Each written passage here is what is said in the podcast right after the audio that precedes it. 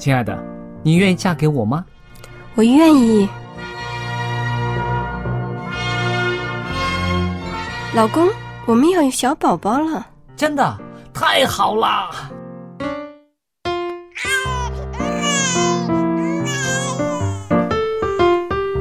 妈妈，妈妈，看我画的画，好看吗？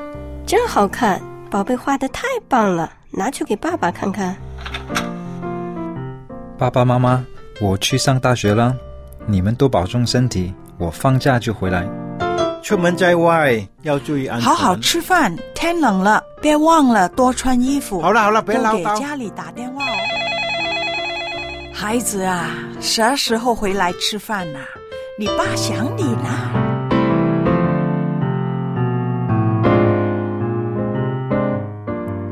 好，明天就回来。家人，给我生命的人，与我共同生活的人，与我分享喜悦的人，也是给我带来麻烦的人。每一天说说笑笑，有时也吵吵闹闹，因为我们是一家人。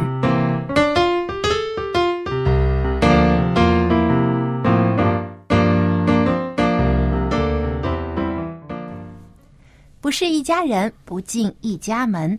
亲爱的听众朋友，欢迎您收听希望福音电台一家人节目，我是主持人小杨，和我在一起的呢还有佳丽姐和 Jerry。听众朋友，大家好，我是佳丽。大家好，我是 Jerry。啊、俗话说啊，民以食为天。我们知道中国人都很爱吃，也很会吃。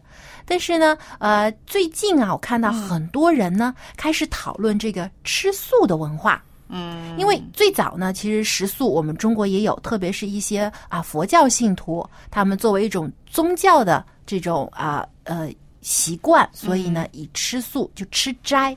嗯，那其实在，不杀生他们哎是，对，对但其实呢，在国外呢，有很多不同种类的素食主义者，嗯，有一些呢就是啊。以吃这个蔬菜水果为主，但是呢，也会吃一些鸡蛋呐、吃一些鱼肉。对啊，但也有一些呢是非常严格的素食主义者，就是任何的呃蛋类啊、奶制品，甚至是连一些的这个呃呃这个呃刺激性的调味品，他们也是不吃的。那其实吃素呢，是大家因着不同的原因来吃素的。我身边有一个朋友呢，吃素已经好多年了。我问他为什么当时选择吃素，他说：“你现在问呢，呃，原因已经找不到了。”我说：“怎么回事儿呢？”他说：“当时呢，吃素的时候会觉得啊。自己的因为皮肤有一些问题，所以吃素，那么觉得这可能是一个啊解决的方法。后来他发现呢，其实也没有帮他的皮肤问题解决了多少，但是他觉得很舒服，他觉得自己啊身体很受用这个素食，于是呢，就十几年下来呢，一直是吃素保持了，对，成为一种那么习惯了。对他现在你再问他是什么原因，他说好像没有什么特别的原因，只是觉得身体很受用。很舒服，嗯那么他就一直下来。他就说，就好像你学学书法一样，你开始为什么学书法，你可能有一个原因，但是后来后来你慢慢很享受这种这种这种时光，这种写作，这种写字啊，那他就说，那已经没有原因嗯，了。他已经爱上这个素食本身了。那我觉得，无论吃素的原因是什么啊，可能大家都不一样，甚至没有原因。但是呢，这个素食呢，确实让我们人的这个饮食习惯呢，有一个很大的一个啊，怎么说呢？一个反转，对不对？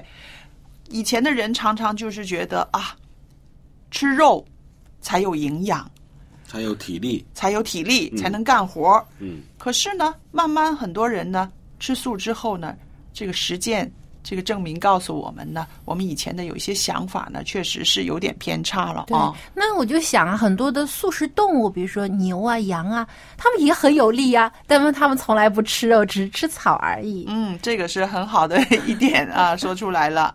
嗯，那还有就是。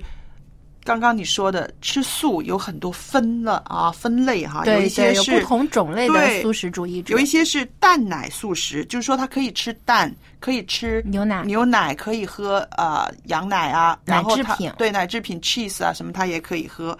然后有一种呢就是奶素食，就说连蛋它都不要的，嗯，哈。就只是吃奶制品和呃蔬菜水果。嗯，然后呢就是纯素，纯素的呢就是说也不要蛋也不要奶，就是以植物为主了。嗯以植物为主的。那我们看看啊啊、无奶无蛋，如果再加上某一些宗教信仰的话，没有五辛。大家知道五辛是什么吗？哪五种呢？呃，我知道是有啊、蒜、姜、葱等等，还还有两个我嗯还有韭菜啊，韭菜，啊、然后呢，它这个啊、蒜呢，它又分成那个大蒜、小蒜，呃，那大蒜是不能吃，小蒜可以吃吗？也不可以 啊。它就是说把它分成两类了，两类的东西了。那其实呢，呃，更禁忌的一些人呢，连一些什么胡椒啊、一些辣椒啊，就是他们刺激性的调味品激性的，对对，也不吃。那我们就说，其实吃素呢，也有很多门派啊。嗯对，它也是分不同的这个习惯喜好的。那我就看到有一本那个外国的一个这个饮食专家他所写的书叫《救命饮食》，是由英国的牛津大学、还有美国康奈尔大学等等一些的著名教授他们联合起来做的一个报告。那在这本书里就提到这个报告呢当中呢，在中国和台湾呢做了很多的调查，就发现呢，啊、很多一些在农村当中，这个呃平时啊以这个素食为主的这些呃农民，一些这个村里的人呢，他们的这个胆固醇呐、明显就下降。嗯，比那些食用动物性食物的村民呢的胆固醇明显呢就维持在一个很健康的一个水准当中。嗯，所以说呢，这个植物性的食物，而且再加上他们生活当中很多的这种运动啊，一些一些比较健康的生活习惯呢，可以维持一种他们自身健康的体重，而且呢，各方面的血脂啊、胆固醇啊等等都是很健康的指标。嗯，而且他们本身也长得非常的强壮和高大，所以说呢，不是说一定要吃肉才会长得啊有力强壮，其实吃素也可以。而且呢，他还提到呢，在这个报告当中提到，有的时候鱼类啊、蛋类、奶类呢，也会导致一些慢性疾病的发生。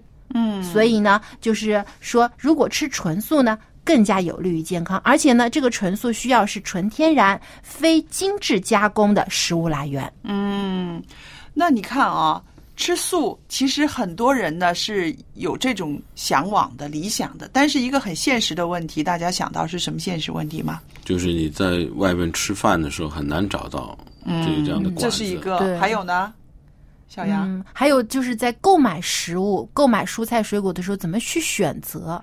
其实最重要的是家里面做饭的那个人呢，会不会煮这么多的素食？因为其实、哦呃，做素菜呀、比那些个做荤菜呢，他需要更多的心思、更多的技巧，经常要变花样。要变花样。对，嗯如果天天都是萝卜青菜，这个吃的真的是对啊，如果你是说啊，中国人来说呢，我们比较少吃沙拉，我们会炒菜。如果你天天都是呃蒜头炒青菜哈，你看你家里人会不会愿意吃？吃的脸都绿了。对，那我刚刚说的是青菜，其实还有呢，呃，蛋白质从哪里来？蛋白质从豆子里面来，对不嗯，对？豆制品。豆制品、豆腐，然后有些人呢，甚至他们会觉得，连豆腐呢，呃，在做的时候呢，用了很多的加工，他们觉得应该吃最原始的豆子，嗯那个豆子的蛋白质呢，是让他们觉得是最原始的，也是最好的、最高级的。那么你说豆子怎么煮？那外国人呢，还会说啊，会有不同的方法用。呃，番茄汁啦，印度人用咖喱咖喱来煮豆子，中国人呢，我们常常呢，觉得光是做豆子呢，好像做不出东西来的。可以搭配其他的菜一块儿煮。，对，其实呢，豆子呢可以把它当成呃做汤的一个原料啦、或者可以跟饭一起煮，变成杂粮饭。对对，所以就是说，你看哈，我们刚刚说的这些，就会发现了有一个很大的挑战：家里面做饭的那个人，在烹调素食的时候，是不是遇到困难，就导致这家人会不会多吃素，然后少吃荤，又或者是多吃荤少吃素了啊？那个人很关键哦。对，煮饭长大厨的嘛。对，嗯，做啊，但是我又想到有一点呢，就是吃素虽然好，嗯，但是呢，也有这个呃医生所提出来呢，光吃素也要注意会有营养的缺失，因为有一些的营养呢，呃，不是植物。水果能够提供的，嗯往往是从肉类当中来的。那么，如果完全不吃肉类，那么怎样去补充这部分的这些营养呢？比如，例如说啊，维生素 B 十二，嗯，因为维生素 B 十二呢，呃，呃我们可以从一些的这个紫菜啊，还有一些的藻类的食品当中所提取。嗯，还有呢，就是蛋白质，因为我们经常说这个肉类所提供很多的蛋白质，但是我们可以用这些呃这个豆制品来替代掉这个肉类的蛋白质。还有维生素 D 呢，我们经常呢可以需要去晒太阳。对因为呢，维生素 D 我们可以从太阳当中呢自己啊，人体可以生成。还有呢，就是吃一些晒干的菇类，比如说啊香菇啊、啊牛肝菌啊等等这种菌类植物当中呢，也会含有维生素 D。还有就是铁、钙、锌等这些的微量元素。嗯，那么可以从黑木耳啊、海带啊、呃榛子啊等等这种含很高的这个钙质的食品。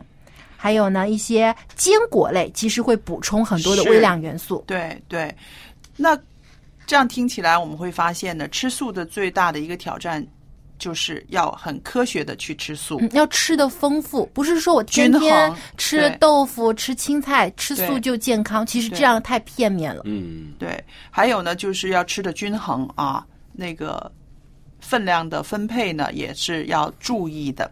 那我们就说，那个吃素的人呢，有的时候呢，给人一种感觉，好像是很清雅的啊，这个人这么棒啊，他选择吃素，而且持续了很多年。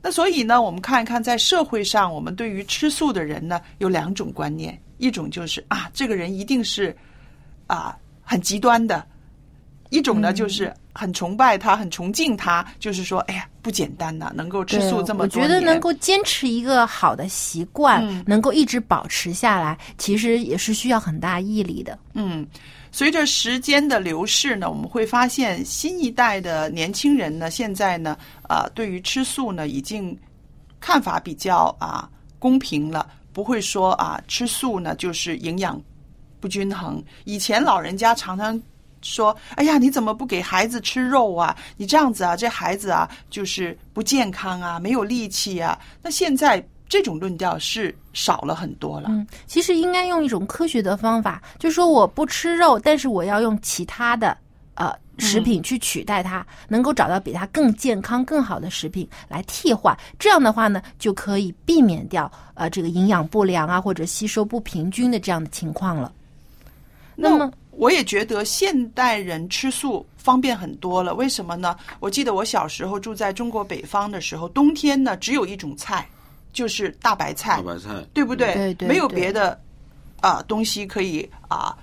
因为运输的问题嘛，那现在的话，我看很多都是用那种大棚来种菜嘛。嗯那么你就是棚对你就是在很寒冷的地方，在很北方，那冬天呢，你可以选择的蔬菜也是很多的，五颜六色的瓜果也是很多的。那这个对于呃素食来讲是一个有利的条件吧？对，其实呃，因为现在我们的这种运输变得越来越便利了，当然。有些地区还是呢维持这种啊、呃以肉食为主的饮食习惯，嗯。比如说像我们中国的这个啊、呃新疆啊，或者是啊、藏族地区，因为他们呢都是以呃由牛羊为主的，嗯。所以呢他们的这个餐桌上呢也是以这个牛羊肉嗯。为主。如果呢让住在那些地区的人呢，要求他们一定要吃素呢，其实是比较困难的。对，不过呢，呃，可以提倡他们呢有条件的话呢，还是多吃一些蔬菜水果，嗯毕竟是对身体有益的。对。那说到这个吃素呢，我们就不得不提一提，在我们啊基督复临安息日会当中呢，所提倡的一项叫新起点的这个健康生活计划。嗯，新起点 New Star，对吧？因为我们啊对这个新起点有一些了解的呃弟兄姐妹呢，一定会知道，在饮食的这个健康生活当中呢，我们所提倡的呢，就是啊四无一高。哪四无呢？就是无蛋奶和肉制品，无精炼油，无精制糖，无刺激性的调味或者是添加物，还有一高呢，就是只要高纤维。哦，就是说我们吃呢要吃纯天然啊、健康的蔬菜水果，嗯，还有呢就是呃五谷杂粮、高纤维。这些呢，对我们的身体呢是非常有益的，因为呃，在一项这个新起点的施工统计当中呢，呃，在连续执行十三天之后呢，人的血糖、胆固醇和三酸甘油的指数呢会明显下降。嗯，所以对于一些啊这个糖尿病患者或者有高血压、高血脂的病人呢，一这个进行新起点的健康生活计划，其实对他们的身体有非常大的帮助。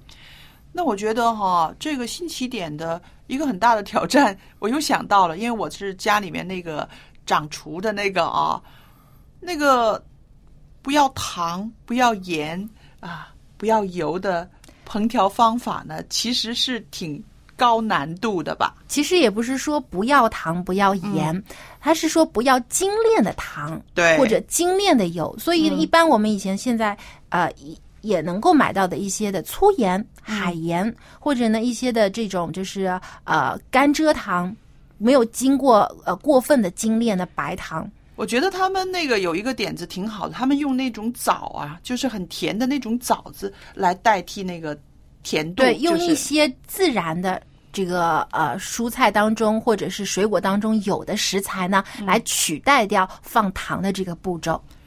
其实啊，有的时候我们在外边吃素的时候，很容易进入一个陷阱。嗯，外边食肆的素食呢，很多时候都会用油炸。嗯，还有一些呢，他们的这种所谓的素肉。其实制作的过程并不健康，嗯，它将一些豆制品呢，经过很多添加剂，对。还有油炸等等的这种过程呢香料。嗯。呃，看起来呢很美味，好像肉一样，但其实呢，呃，不健康，对，并不是一个健康的素食。对，这个就是一个陷阱了啊。所以呢，除了就是在食材的选择上面我们要慎重呢，还有就是烹调的过程和技术，其实也要啊、多加注意。嗯，因为好的食材如果不是用健康的方式去烹饪呢，其实当中很多的营养都流失掉了。好好的管理我们的身体，保障我们的饮食习惯呢，是在健康的这个层次上呢，其实是我们每一个基督徒的责任，也是我们每一个人的应该就要注意的，对不对？因为我们的身体就是上帝的殿。对。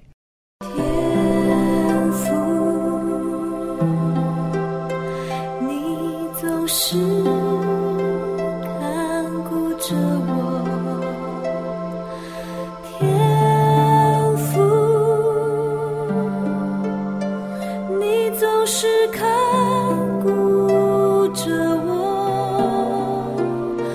无论我遇到什么样的困难，你总是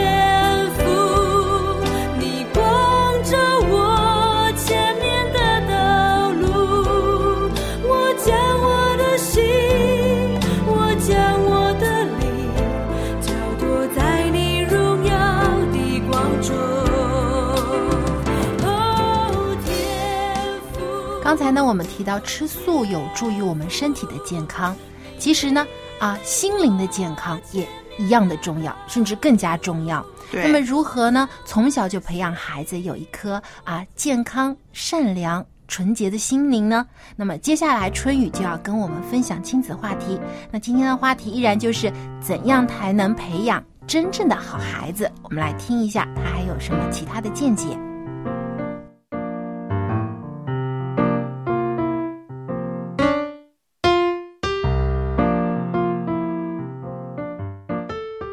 各位亲爱的听众朋友，平安！非常的欢迎您能够光临到亲子专题的时间，我是主持人春雨。首先向大家问声好，亲爱的听众朋友，尤其是各位做父母的朋友们，在上一期的节目当中，我们一起分享了怎样才能培养出真正的好孩子这个话题。为什么要来分享这个话题呢？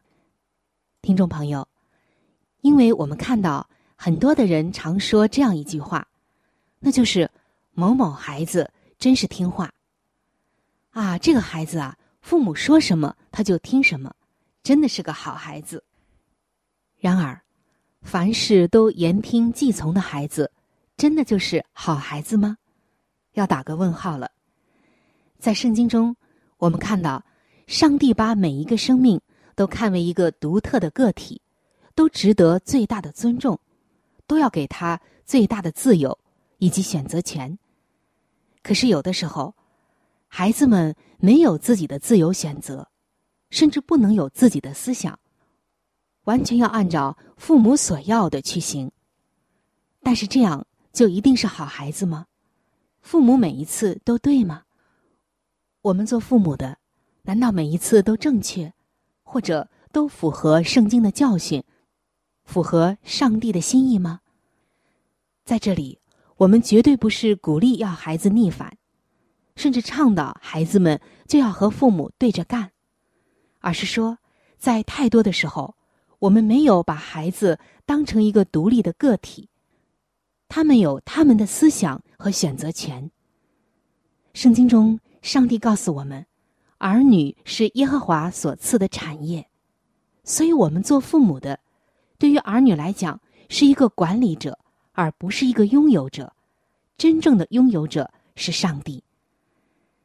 太多的时候，应该多让孩子来表达他们的感受，让他们知道我为什么要这么做，而不是我必须要这么做，因为父母就是这么说的。这样。对孩子健康的心理培养会好很多。如果你让孩子凡事都听你的，那么长大了，孩子会没有自己的头脑、主见或者思想。那么做父母的在这一方面应该如何的才能培养出真正的好孩子呢？上期节目我们分享了两个方面，那就是耐心的聆听，还有就是真正的。放下身段。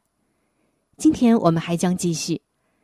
那我们今天首先要倡导父母亲要做的一点就是，让孩子亲自去体验。做父母的朋友，可能你发现很多的时候，孩子总是听不进去你的话。那么，在保证他安全和没有恶劣后果的前提下，作为父母亲。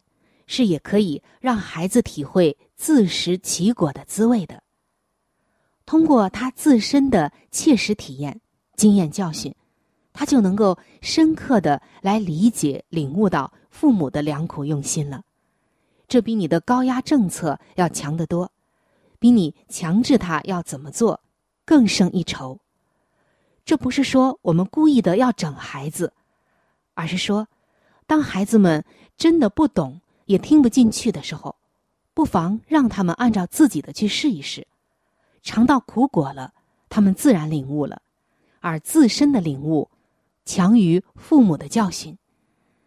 在圣经中，我们看到这样太多的例子：上帝很爱人，很多的人他们不听上帝的话，甚至上帝一而再、再而三的劝勉、启示、感化，他们拒绝了。于是怎么样呢？四个字：自食其果。然后他们悔改了，成长了。经过摔打的成长，才能使人真正的成熟，真正的理解别人。所以，这是我们今天分享的第一个方面，就是父母亲很多时候完全可以让孩子们自己去体验他们的选择，他们的做法。那接下来我们要分享的第二个方面就是和孩子。做协调，做父母的，不要总是要求孩子按照大人的心意去生活。如果你一直这样做的话，那么你会发现，不仅仅只是孩子痛苦，就连大人也很痛苦。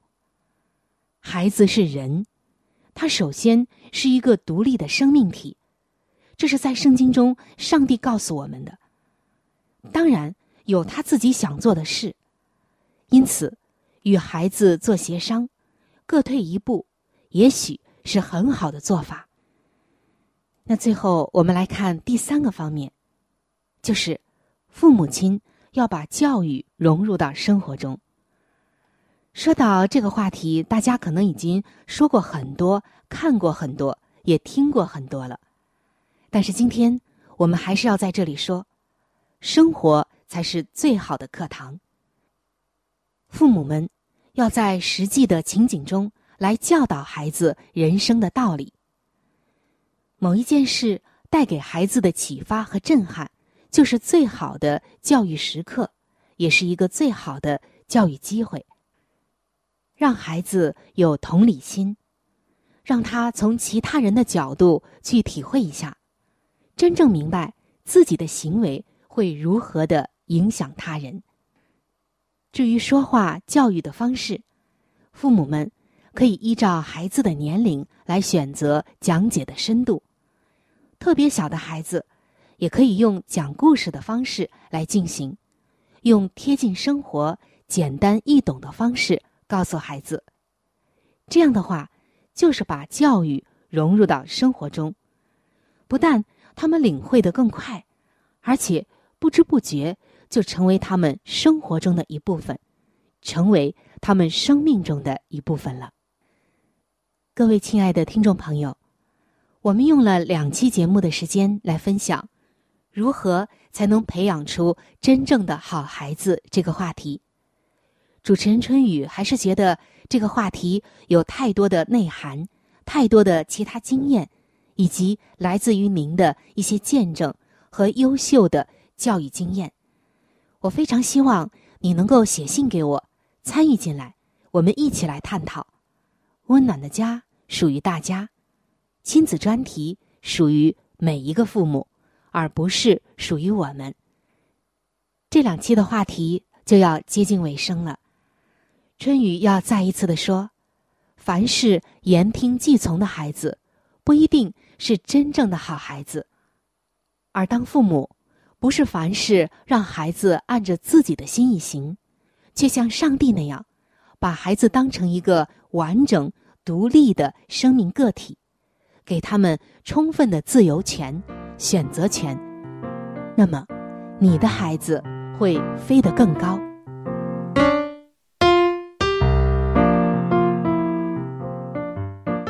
谢谢春雨的分享。那么在上期的节目当中呢，他也提到了这个如何培养真正的好孩子这个话题。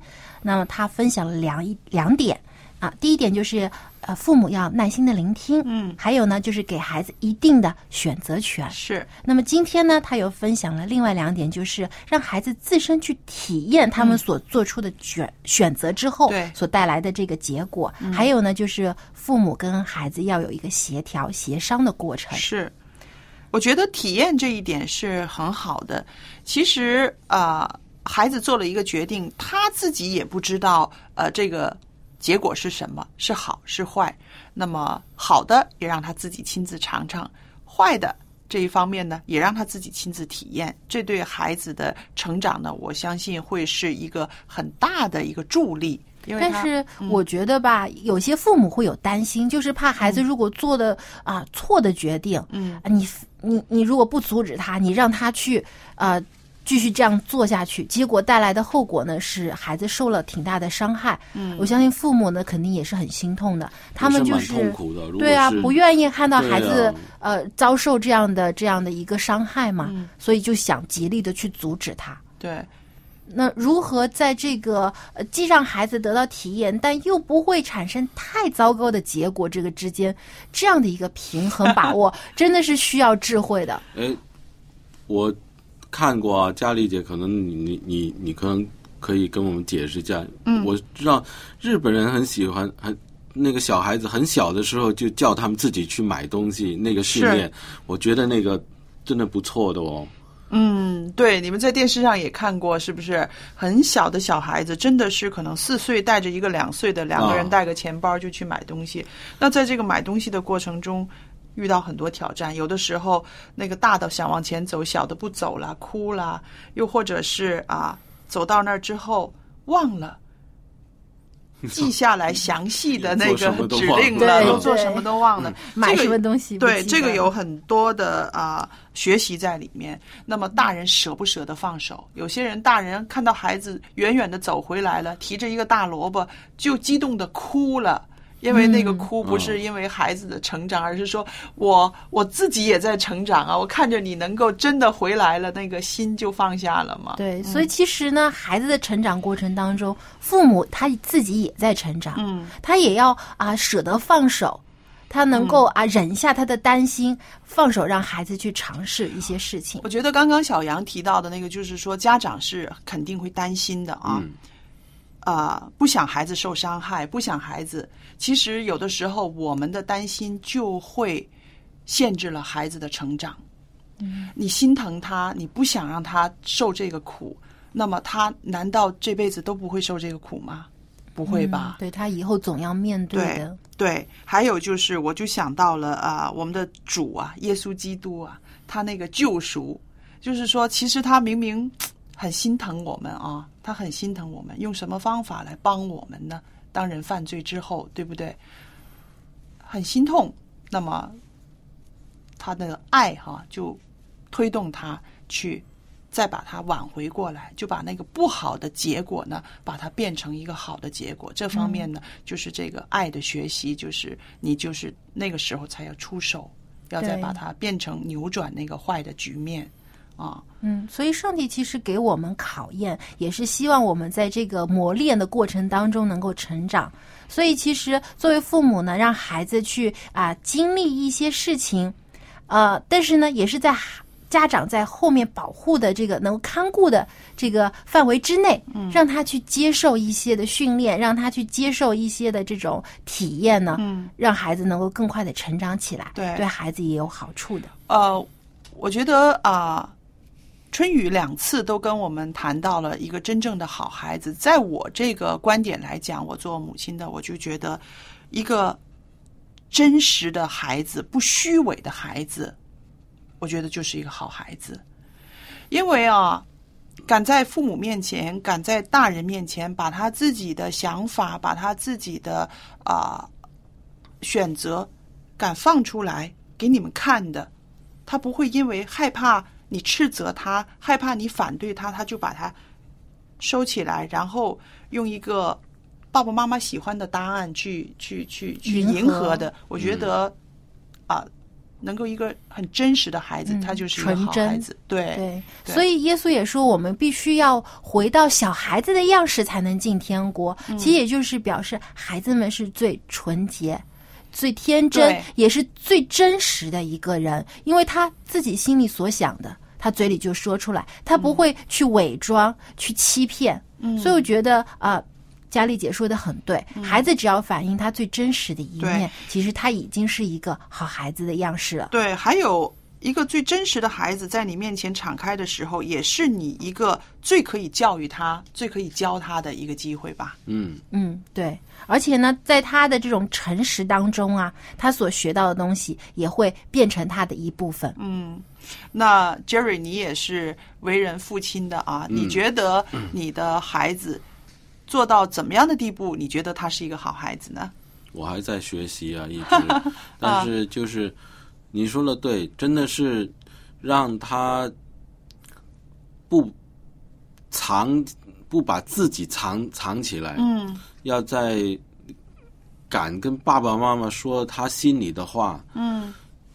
他有什么感受要告诉你，喜欢告诉你，嗯。这种我觉得这个是很重要的，因为我们不知道孩子他自己怎心里边怎么感觉啊，有的事情我们觉得是应该这样做不错啊什么的，但是孩子可能他自己有他自己的这个感受，也许是因学校发生了一些事情，我们没见到，我们不知道，嗯。他回来没跟你讲，你，但是呢，我们不知道的情况下呢，可能斥斥责了他，或者是呃没有对他及时的有一些呃帮助啊，这样，那而孩子如果是心里有不不高兴的，或者是有一些怎么说啊，就是积压在里积压在边的一些的的感觉啊，但这样呢，就这样会有矛盾。对，以后就、他就再不想再对你敞开心对门了。对所以我觉得这其中啊，也提到了有一个就是父母跟孩子的信任的关系。对，这信任是真的是。父母真的需要营造一个让孩子感觉很安全、很信任的一个环境，觉得我无论我把什么告诉我的爸爸妈妈，他们都会给我鼓励和支持的。这样的话呢，孩子才会放心的把自自己所遇到的事情、心里所想的事情呢，都愿意原原本本的告诉父母。但如果呢，父母给他的每次的回馈呢，不是信任，而是怀疑，嗯而是指责的话，孩子觉得我下次不想再告诉你了。嗯，对。就像交朋友一样嘛，我们喜欢那种很真诚的朋友，对不对啊？很敞开来，愿意跟你一起交流的朋友。你，你又愿意聆听你心里话的人，对孩子跟父母的关系也应该是在这种好朋友的状态，应该是最好的一个啊、一个交流的一个对象。对，特别是在孩子呃倾诉他所遇到的困难的时候，我觉得这个时候呢，父母与其说他们是一个老师，嗯啊，来教导孩子怎么去做呢，还不如把自己放在一个朋友的这样的一个位置上面，嗯啊，去帮助他、鼓励他。其实我觉得这样对孩子的心理的这个呃成长有更大的帮助。嗯，永远你是我的孩子，永远不变。我爱你，我在生灵翩然降临，如寻歌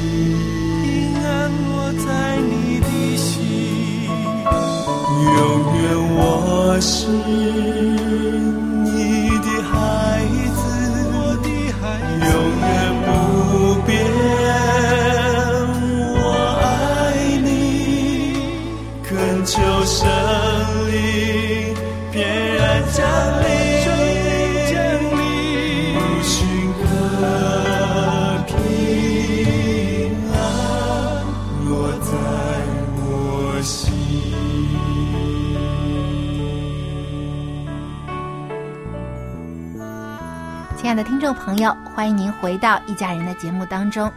那么刚才呢，我们聊到了呃这个吃素对于我们的健康的帮助。那么说到健康生活啊，其实最关心这个话题的呢，就是老年人了。呃，其实除了健康的问题，老人很关心之外呢，还有一个非常现实的一个很重要的问题，就是呃经济的因素。嗯，因为有时候金钱的这个压力呀、也会给老人的生活呢造成一些困扰。嗯很多家庭的矛盾啊，子女之间、父母之间这个不和谐呢，也是源于这个经济上的问题。嗯，那么接下来呢，我们来听一听蔡博士跟我们分享一下经济因素怎样影响老人的这个心理变化。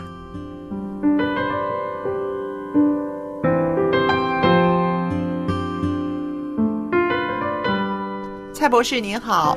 啊，大家好。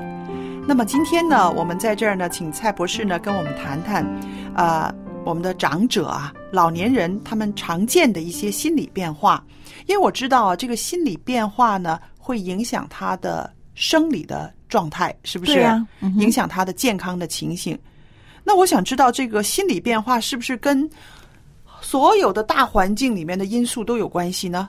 这个是一定的了，嗯因为在这个社会上面呢，就算是社会的因素里面呢，也包括了好几点哦。哦，比如说这个大环境里面，就讲到我们社会的因素是指人类健康有关的社会环境中的各样的事件。哦，所以这个包括了社会啊、政治啊、经济啊、文化、工作生活状况，还有医疗的条件等等。哦，尤其是老人家，由于社会的角色的改变，经济来源也会发生变化的对。没有好像你工作的时候，你的入是很稳定。对，收入很固定稳定的，嗯，呃，还有你的家庭的成员的结构，嗯也会带来了人际关系的问题。对，比如说，多生了一个第三代，嗯，死去了一个同代，啊，这个这种改变啊，这种改变是也是外来的环境的一种刺激，对呀、嗯。另外一个呢，就是人口老化。对，你看到现在你在街上走的，嗯，很多都是老年人哦。对对，以前你看的时候，可能很多蹦蹦跳的，嗯。呃，孩子、少年人，但是你现在出去的时候看的老年人的比重啊，是一天比一天多。是这个是社会的趋势啊，就是，嗯所以我们就看到了这样的变化的时候了，也是个重要的社会的问题来的。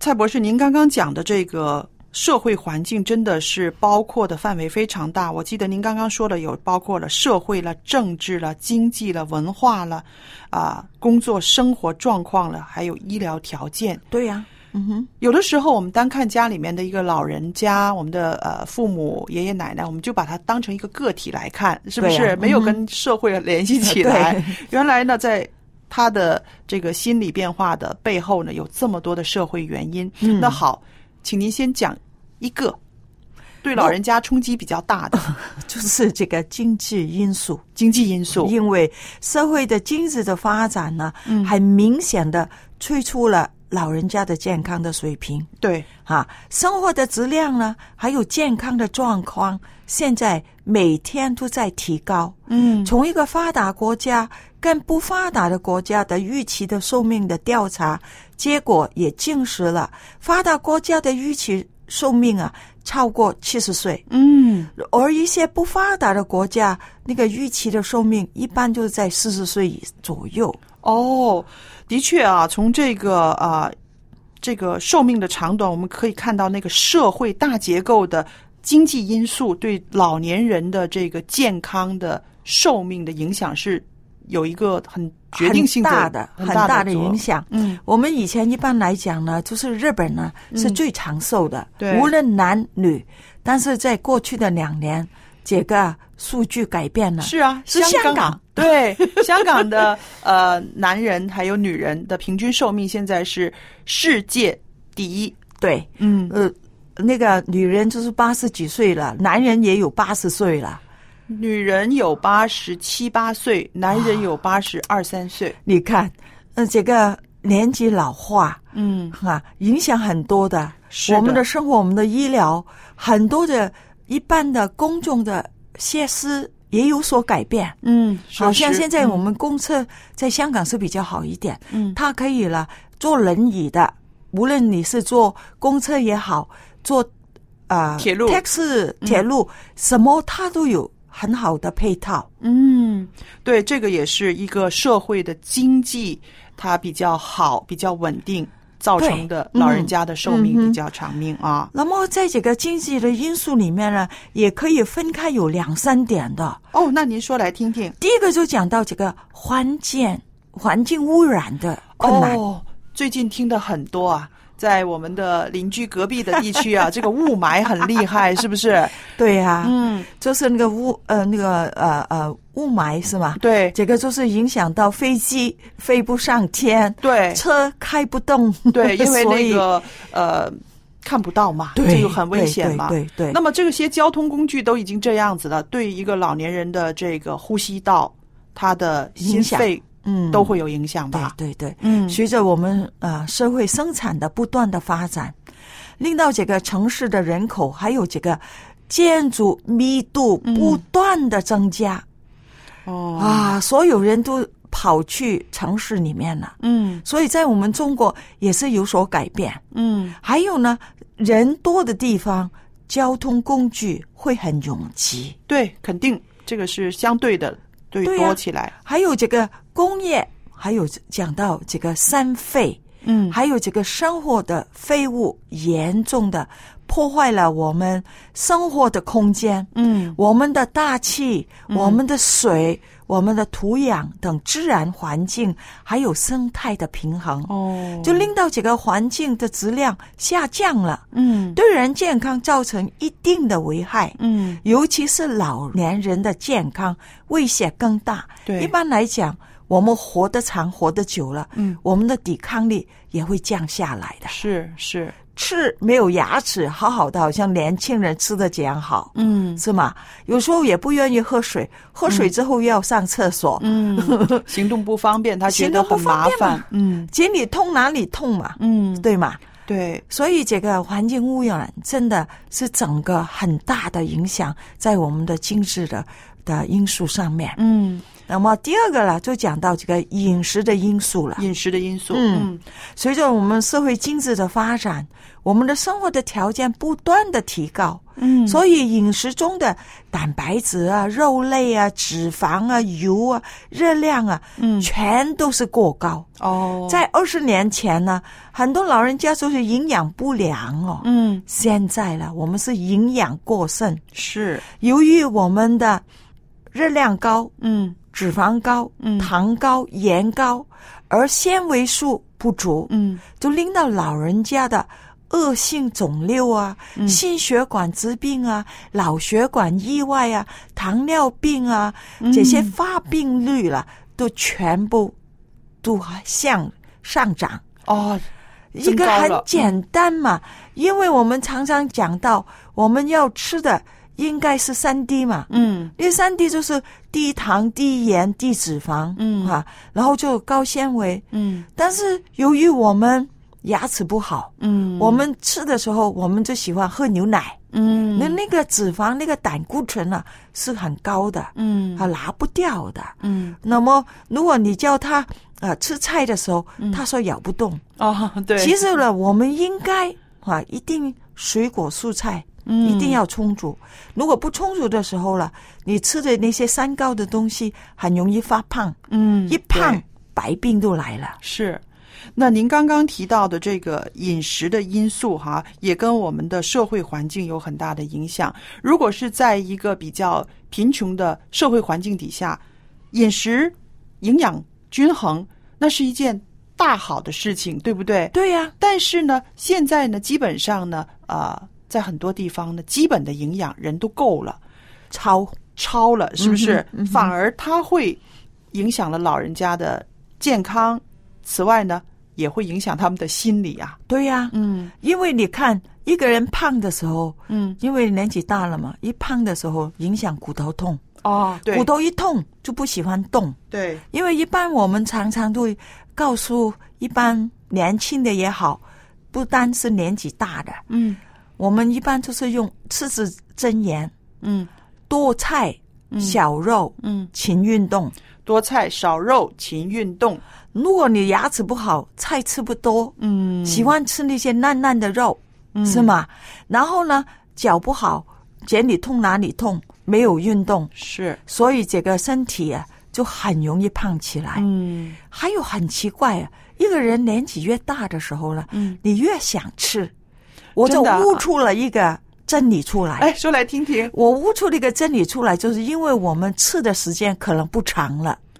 哦，有人这种心理哦，就是嘛，嗯所以有的吃的时候就猛吃。嗯，其实我们饮食很注意的，我饮食均衡的时候，嗯量也要均衡。嗯我们年纪大一点的时候，新陈代谢慢了，嗯你还是吃年轻的时候那个量的时候，很自然，每年重一公斤，十年已经哦 十公斤了。哦，这样说来也有些道理啊。嗯，那我觉得还有一样事情呢，可能也是影响这个心理的变化，然后影响健康的。您听听我说的对不对啊？嗯，那就是啊，老年人呢，他的活动能量低了，对，出去走的时间少了，嗯哼，看的事情也少了，对不对？嗯然后呢，就容易集中在食物上面，对呀、也是其中一个原因。因为这个是他最容易可以操纵的，嗯是不是？嗯对。那么他可以去买，他可以去外边吃，他可以自己做，然后他还可以借着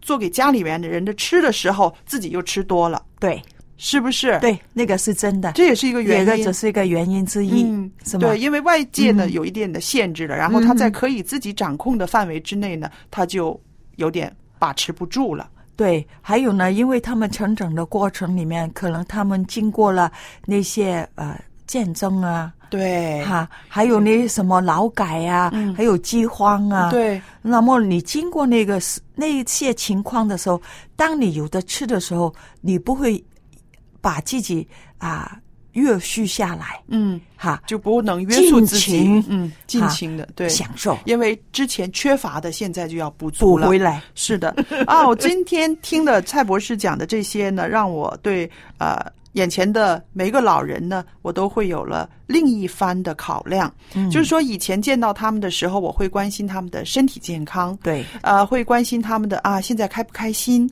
啊、他们活得怎么样，好不好？但是在这背后呢，其实我们也应该关心到整个社会的因素是什么。嗯哼，嗯，那这一点呢，我相信提醒我们很多为人子女的呢，可以让我们跟老人的互动的时候呢，对他们有更多的认识，有更多的关怀。对。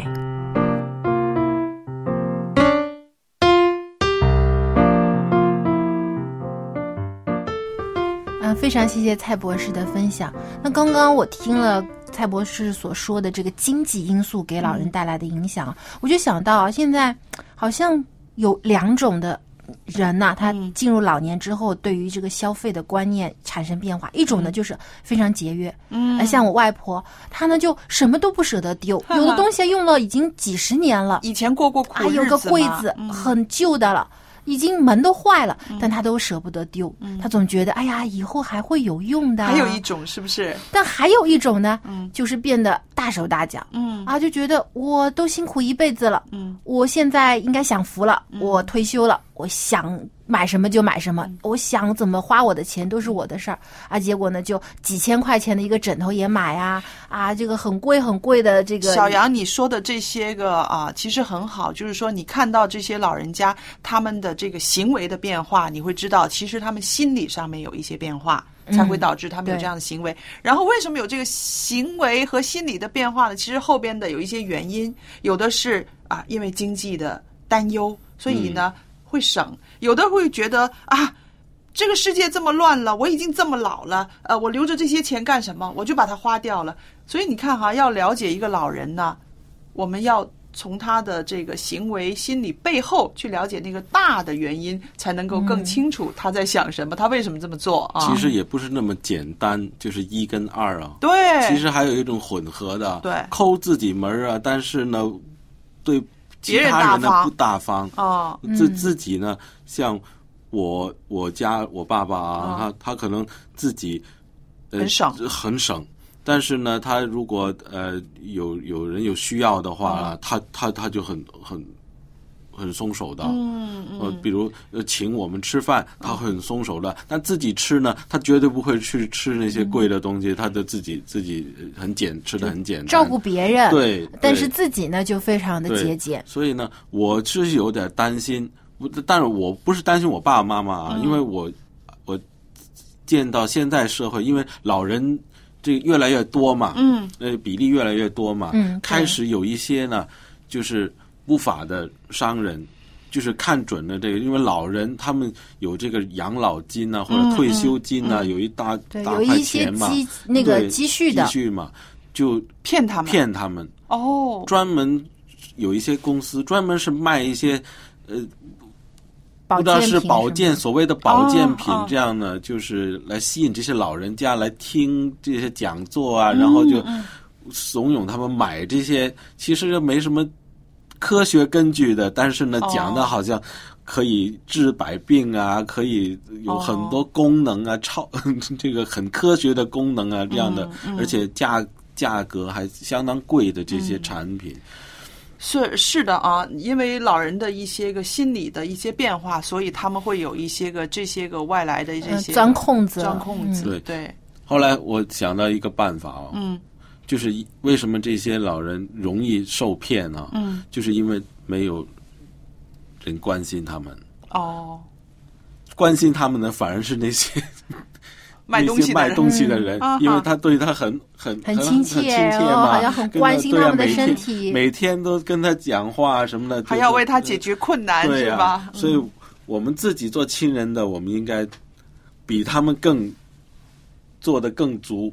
嗯才好对，对这样的话呢，让让老人感觉到他的需要已经被满足了，了就不会被这些人给诱骗过去了。了，嗯，所以其实啊，刚刚说到的这个经济问题，很多老人为什么呃担忧呢？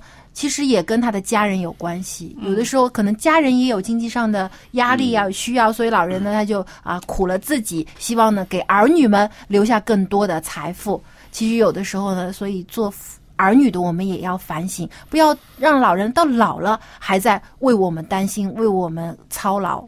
那时间的关系呢，我们今天的节目呢就聊到这里。如果您也有您个人的啊经验，或者是你个人的啊见证想要分享呢，欢迎您写信给我们一家人节目。我们的电邮地址是 l a m b at v o h c 点 c n，也欢迎您对我们的节目提宝贵意见。那么，愿上帝看顾您的家和您家中的老人愿您健康平安。再见。拜拜。